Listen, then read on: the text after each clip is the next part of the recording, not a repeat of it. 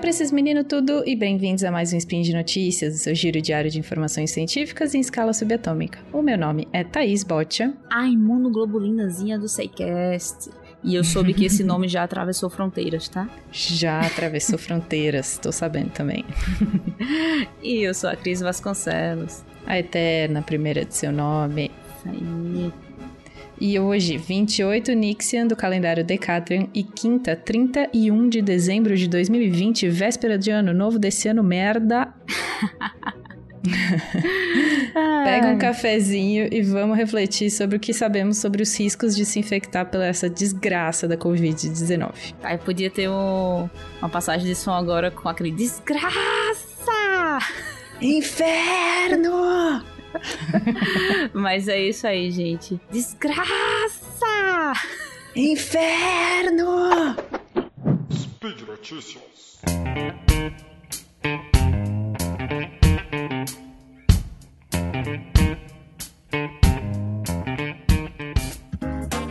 Notícia boa, entre aspas, assim, né? Você tem como dar uma olhada no seu risco de pegar coronavírus. E essa é a notícia de hoje. Qual é o seu risco de pegar Covid para virar o ano aí? Qual é o seu risco? Já pensou em uhum. calcular quantas pessoas você vai encontrar no final do ano? E calcular qual é o seu risco de pegar frente à quantidade de pessoas que você vai encontrar? Uhum. Então, a gente vai Perigo. mostrar aqui algumas. É, a gente vai mostrar aqui algumas ferramentas que podem ajudar você a descobrir quais suas chances de pegar e quais suas chances de ter algo pior quando pegar Covid tá? Uhum. Bom, Cris, é, a gente vai falar de uma coisa muito importante aqui e pode ajudar a pessoa a traduzir em número a chance dela contrair uhum. e também depois pensar se ela quer transmitir isso ou não para outras pessoas e o perigo que isso pode causar, né? Uhum. É, mas cientistas e médicos eles ainda estão aprendendo sobre epidemiologia e patologia do SARS-CoV-2. Para o público pode ser um pouco difícil de entender como manter alguma aparência de normalidade, né? E ao mesmo tempo minimizar o risco de infecção. Uhum. Um grupo de pesquisa lá do Centro Brown Lifespan para Saúde Digital em Providence, em Rhode Island, lá nos Estados Unidos, eles viram uma oportunidade de usar a experiência no desenvolvimento de ferramentas online para saúde pública. Eles desenvolveram o que a gente vai falar aqui hoje, que é o My COVID Risk, que é um aplicativo simples baseado em um questionário que dá aos usuários uma noção do risco de infecção com base na atividade planejada em um local ou numa situação específica. Isso aí, Thaís. Esse aplicativo ele foi lançado lá em outubro, esse o, o My Covid Risk, e apenas um dos é, ele é apenas um dos vários aplicativos já desenvolvidos para a gente comunicar os riscos de Covid-19 ao público, né?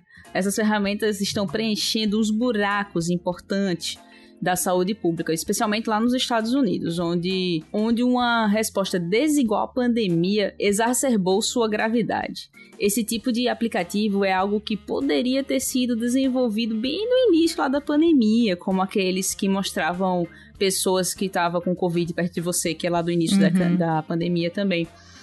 É, poderia ter sido desenvolvido nessa época pelos Centros de Controle e Prevenção de Doenças nos Estados Unidos ou em outros países.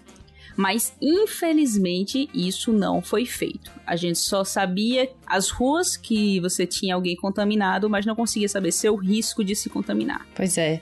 E Cris, existem hoje nos Estados Unidos quatro calculadoras de risco disponíveis online. É, essa que a gente falou, que é o My COVID Risk, que ela fala da localização, a atividade que está sendo feita, o número de pessoas envolvidas e se as pessoas estão usando máscara ou não.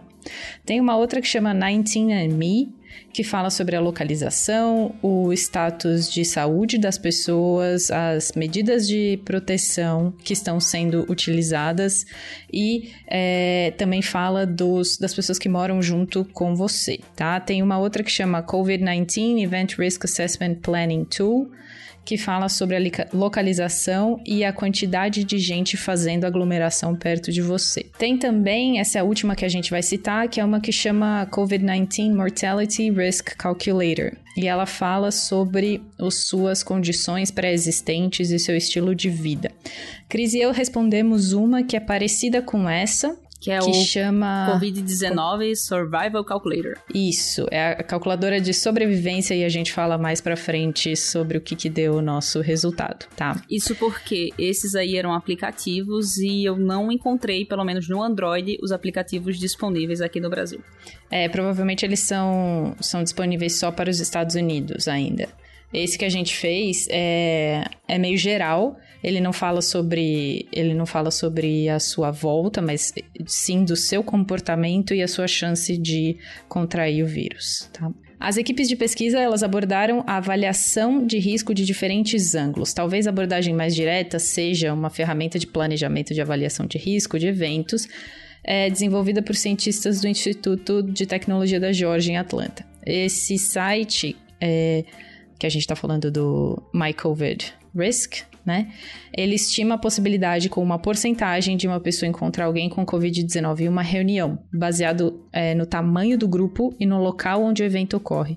Por exemplo, em 14 de dezembro, essa ferramenta previu que em uma reunião de 10 pessoas em Boston, Massachusetts, haveria 30% de chance de pelo menos um participante ter o vírus.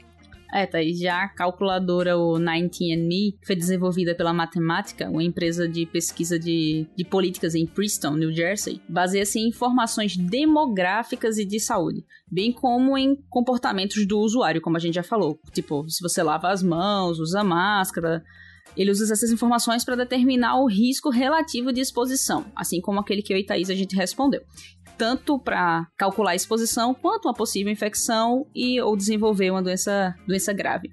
E em dezembro, uma equipe da Universidade John Hopkins em Baltimore, Maryland, lançou a calculadora de risco de mortalidade de Covid-19, que ela estima o risco relativo de morte de um indivíduo por Covid-19 com base em sua localização, condições existentes e estado geral de saúde. Esse COVID Risk, que eu falei primeiro, ele adota uma abordagem mais situacional, né? Ele estima os riscos associados às tarefas específicas ou atividades recreativas. A estimativa dele é baseada no local e na duração de uma reunião e no número de pessoas que estão usando máscaras ou não. E isso pode ajudar os usuários a evitar atividades que provavelmente sejam de alto risco, né? Um hotspot pandêmico, como passar uma hora em uma academia coberta é, é, fechada, né, em favor de alternativas mais seguras, um encontro no parque usando máscaras, por exemplo, que pode ser mais seguro do que uma academia fechada. É, Thaís, para fazer as, pre as predições, essas ferramentas requerem dados e modelos mais recentes, que capturam com precisão os níveis atuais de infecção e a probabilidade de transmissão em vários cenários. O The New York Times executa um banco de dados de coronavírus que se tornou um recurso muito popular e público. E tanto o MyCovid Risk quanto a ferramenta da Georgia Tech usam essa base de dados para avaliar a atividade local da doença. Essas calculadoras estão atualmente focadas lá nos Estados Unidos, embora a equipe da Georgia Tech tenha estendido sua ferramenta para cobrir 10 países europeus. Pois é, Cris, os pesquisadores eles ainda estão investigando fatores que predispõem alguns indivíduos a infecções e doenças graves e continuam a estudar como que a distância, a ventilação, as máscaras, elas mitigam a disseminação de, de gotículas carregandas de vírus, tá? A 19andMe regularmente vasculha literatura mais recente, revisada por pares, quer dizer, os trabalhos que a gente fala aqui, para refinar os modelos de infecção, dependendo fortemente de relatórios do CDC, que é esse Centro de Controle e Prevenção de Doenças nos Estados Unidos. Agora, para o MyCovid Risk, a equipe se voltou para um modelo de estimativa de transmissão de aerossol desenvolvido pelo químico José Luiz Jiménez. José Luiz Jiménez, provavelmente. Né? E seus colegas na Universidade de Colorado Boulder, que simula a distância em que as partículas virais podem viajar em vários cenários internos e externos. É. Você pode responder o Michael Risk e o anterior, mas lembrando que eles não são focados aqui no Brasil. Você pode encontrar eles uhum. no Google. Mas eles não são focados. Esse mesmo que eu e Thaís respondemos, ele não tinha para Brasil. A gente respondeu como se estivesse em Portugal. É, tá? pois é. Isso, isso tem, isso provavelmente vai variar aqui no Brasil. Provavelmente o risco nosso, a gente vai falar dele, mas provavelmente aumentaria. É isso aí. Mas, Thaís, os pesquisadores têm que encontrar uma maneira de transformar todas essas informações em um formato que seja mais fácil para os não especialistas entenderem, sem ser intrusivo ou frustrante. Para construir um aplicativo simples e envolvente que equilibra profundidade com usabilidade, a equipe contou com testes de usuários e orientação de cientistas comportamentais para desenvolver. Pois é, essa necessidade de ser simples, né, também motivou a equipe da Georgia Tech e a sua ferramenta solicita apenas duas informações: a localização do usuário e o tamanho da multidão esperada. Inicialmente, isso varia de 10 a 10 mil pessoas, e esses limites superiores de 10 mil foram úteis quando os comícios políticos estavam ocorrendo durante o verão lá nos Estados Unidos. Mas à medida que as férias se aproximavam, a equipe diminuiu o limite superior para 5 mil pessoas e aumentou o nível de detalhe da ferramenta no limite inferior para fornecer estimativas para reuniões relativamente modestas, por exemplo, de 10, 15 ou 20 pessoas. É. Para transmitir o risco, o Michael Risk opta por uma, uma escala contínua simples de cinco camadas de verde a amarelo, de verde a vermelho, tá, gente? Não sei porque eu falei amarelo, de verde a vermelho. Enquanto a equipe do 19andMe desenvolveu uma leitura numérica abstrata variando de 0 a 100, que compara a, a uma que dá para comparar uma pontuação de crédito. Esse é um compromisso que, os, que assumimos para manter o rigor do cálculo e, ao mesmo tempo, torná-lo um número facilmente compreendido pelo público geral. E combinamos isso com uma explicação de texto e um medidor de risco interativo. Essa explicação resume o potencial de exposição e infecção, junto com a probabilidade de consequências graves para a saúde e hospitalização, se ocorrer a infecção, claro. No entanto, uhum. os desenvolvedores alertam que os aplicativos fornecem estimativas destinadas a auxiliar na tomada de decisão e não são indicadores definitivos de probabilidade de contrair a doença, claro. Esse My COVID Risk ele já foi usado mais de um milhão de vezes desde que ele foi lançado e a equipe da Georgia Tech diz que essa ferramenta já entregou mais de 40 milhões de, de estimativas de risco no final de novembro, com um aumento específico próximo ao feriado de ação de graças nos Estados Unidos. E apesar das várias vacinas estarem é, já sendo aprovadas, já sendo a, administradas para o público, é provável que eles continuem ávidos por esses dados até 2021. É claro, porque não é todo mundo que vai ser vacinado, né? De primeira. E algumas atividades de alto risco permanecerão por meses ou até mesmo por mais de ano. Por, por isso, eu acho que esse tipo de programa de motivação para mudanças comportamentais, de mudar e incentivar o isolamento social, elas infelizmente permanecerão rele relevantes. Então, eu acho que por mais que a gente tenha vacina, eu estou feliz da vida, uma hora a gente faz um outro spin sobre de novo sobre vacina, mas é importante a gente dizer que não é todo mundo que vai ser vacinado logo de cara.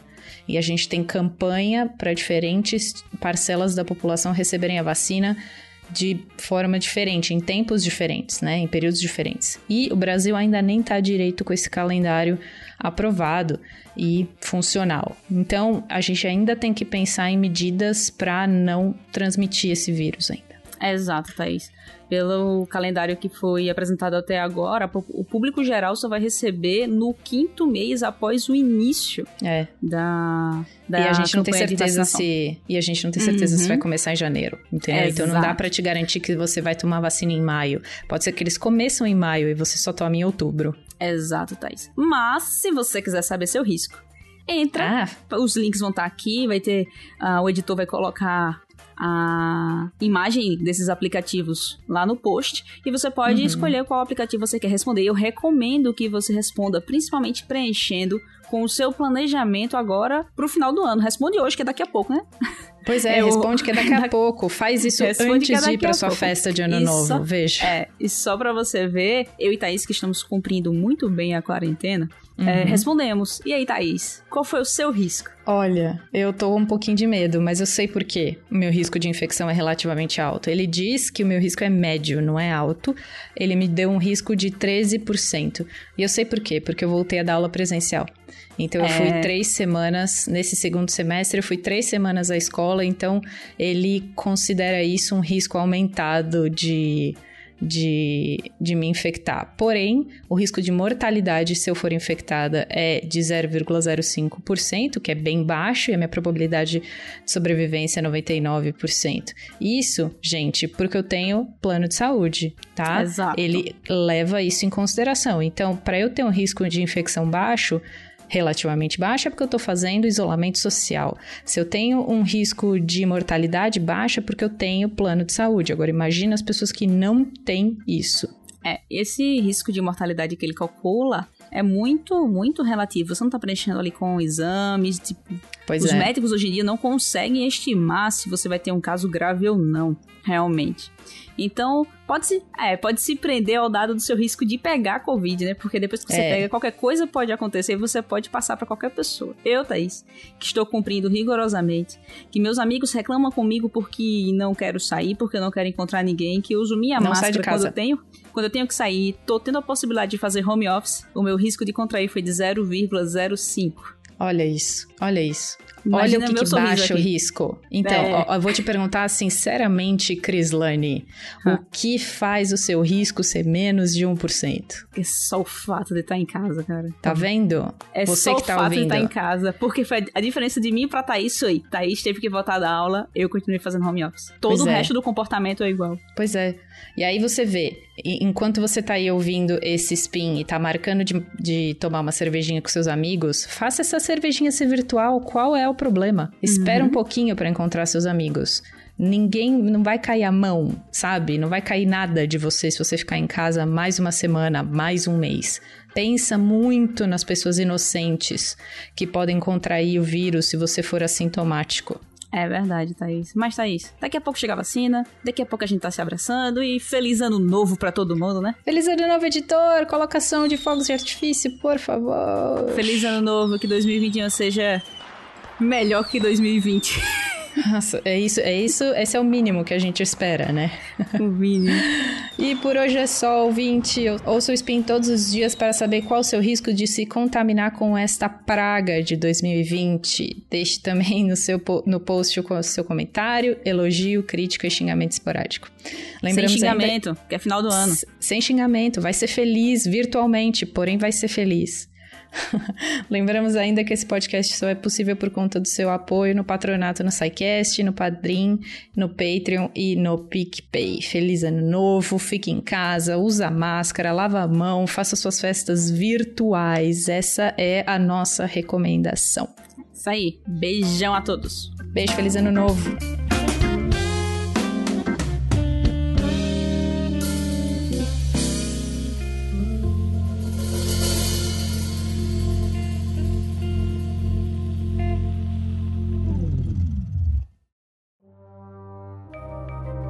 Este programa foi produzido por Mentes Deviantes.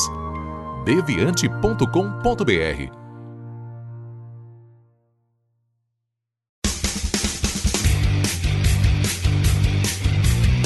Cortes, edição de podcast.